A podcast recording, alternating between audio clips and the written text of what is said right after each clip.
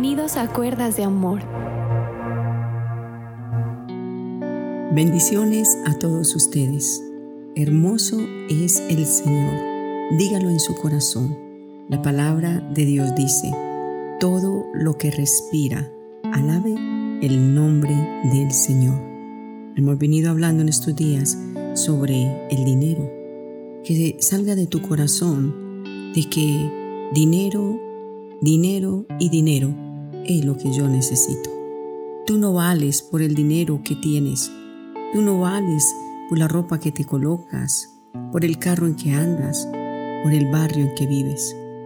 Usted y yo valemos si somos personas correctas.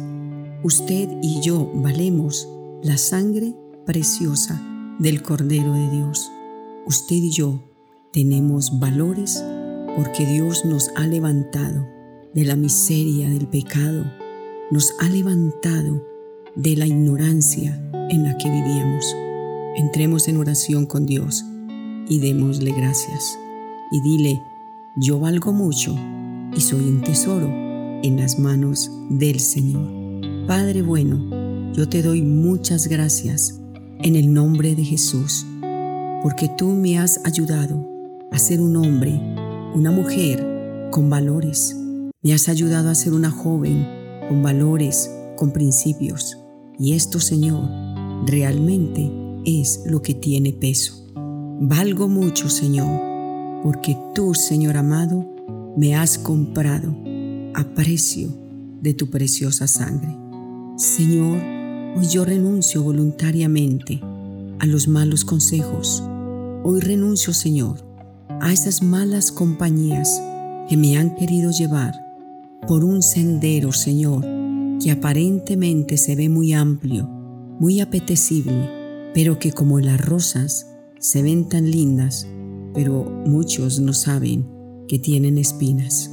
Señor amado, Dios bello y precioso, ayúdanos a discernir entre el bien y el mal. Ayúdanos, Señor, a que nada nos mueva de los principios que tenemos como personas de bien. La persona de bien o la persona miserable no es aquella que de pronto no tiene un poco más allá que el vecino. La palabra de Dios dice, tú dices que eres rico y que te has enriquecido y que no tienes necesidad de nada, dice el libro de Apocalipsis. Y el Señor dice, pero tú eres un pobre, miserable, desnudo y desamparado. Eso somos sin Dios, por lo cual lo más importante en nuestras vidas es que todo lo que hagamos lo hagamos con el temor a Dios, comprendiendo de que todo lo que emprendemos nos hagamos la siguiente pregunta. ¿Esto le agrada a Dios? ¿Voy a tener bendición? ¿Esto no me trae desasosiego? Esto no me traerá una cárcel más tarde. Esto no traerá maldición a mi familia. lo cual, Señor, hoy recibo la sabiduría que viene del cielo para poder caminar, Señor, como tú lo demandas. Amén. Y amén, Señor. Bueno, mira lo que dice la palabra de Dios en el Salmo capítulo número 62, versículo número 10, nueva traducción viviente. No te ganes la vida mediante la extorsión, ni pongas tu esperanza en el robo, y si tus riquezas se aumentan, no las pongas como el centro de tu vida. Dios dejó su palabra tan clara, mi querido oyente, que aquí podemos ver que el Señor dice muy clarito, no te ganes la vida mediante la extorsión ni pongas tu esperanza en el robo. Y si tus riquezas se aumentan, que ya no sean el centro de tu vida. Aquí hay dos decisiones, podemos decir. La primera, muchos quieren ganarse la vida, el dinero, extorsionando al que trabaja, extorsionando al que se esfuerza, no dejando trabajar a las personas. Otros como dice la palabra, ponen su esperanza en el robo. Meditan en el día y dice la palabra de Dios que no duermen en la noche si no han hecho mal. No pongas tu esperanza en ver en qué momento puedes arrebatar una cartera, en qué momento vas en una moto y le arrebatas el bolso a alguien. No pongas tu esperanza en el robo, a través de la mentira, a través del engaño. El Señor dice que así no se gana la vida. Si usted de pronto que me está escuchando pensaba que la vida se gana así, el Señor dice muy claro, esto no es el propósito mío.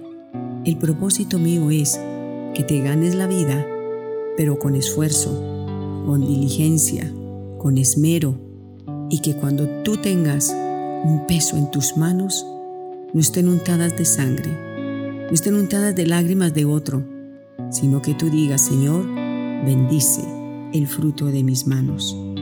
Este mismo versículo, en traducción del lenguaje actual, dice así, no pongan su confianza en el dinero mal ganado. No se hagan ilusiones con el fruto de sus robos. No vivan solo para hacerse ricos cueste lo que cueste.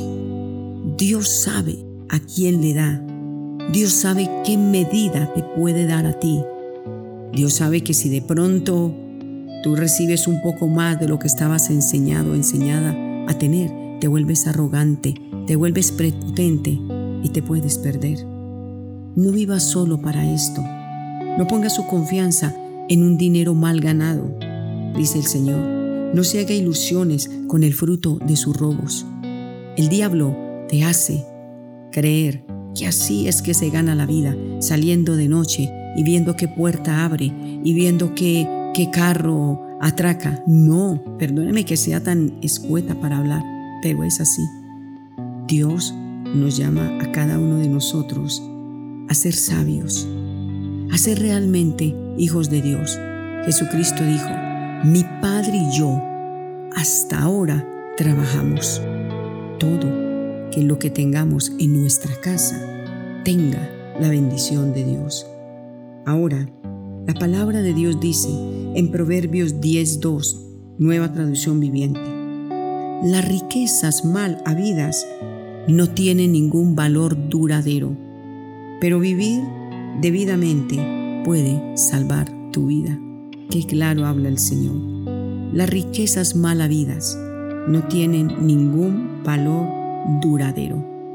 Esas riquezas mal habidas, y no voy a dar nombre propios, pero tú te acuerdas de esas pirámides que levantaron. El hombre fue a la cárcel, otros se suicidaron.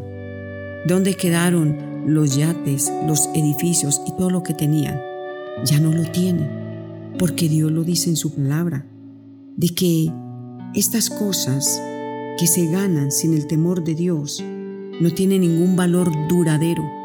Y dice, pero vivir debidamente puede salvar tu vida. Escapa por tu vida. Busca de Dios. No estés viendo a qué horas o a qué momento Tú puedes ganarte el dinero sin ningún esfuerzo. Eso va a llevar a una cárcel. Eso te puede llevar a la ruina. Pídele a Dios que te dé sabiduría y que no deje que dinero que te vaya a hacer daño llegue a tus manos. Pídele primeramente a Dios sabiduría, como hizo Salomón. Dios se le apareció en la noche y le dijo, pídeme lo que quieras. Y él dijo, sabiduría. Lo primero que tenemos que pedir a Dios es sabiduría porque si no hay sabiduría, usted nunca va a saber manejar el dinero que llega a sus manos. Es más, el Señor dice en su palabra en Deuteronomio 8:18, acuérdate del Señor tu Dios. Él es el que te da las fuerzas para obtener riquezas, a fin de cumplir el pacto que les confirmó a tus antepasados mediante un juramento. Dios no está en contra de que tú el día de mañana avances y tengas de dónde tener un sustento. Pero recuerda que la humildad de corazón nunca debe de salir de tu corazón. Y Dios dice que Él es el que da el poder y da las fuerzas para obtener las riquezas. Sí, mi querido oyente, usted quiere avanzar, usted quiere tener, eso no es pecado. Pero acuérdese de Dios, que Él es el que le da a usted las fuerzas. No es maquinando lo malo, es con esfuerzo, es con diligencia, es con esmero, es aquel hombre y aquella mujer que sabe que lo que ha ganado, lo ha ganado con el favor y la bendición del Señor. Se me fue un poquito más el tiempo, pero quiero terminar diciéndole, hay un Dios grande, fuerte y poderoso que jamás nos va a desamparar y jamás nos va a abandonar. Bueno, me va a corresponder continuar con este tema y vamos a seguir adelante porque el Señor nos da la bendición de obtener lo material para la gloria de Él. Dios te bendiga.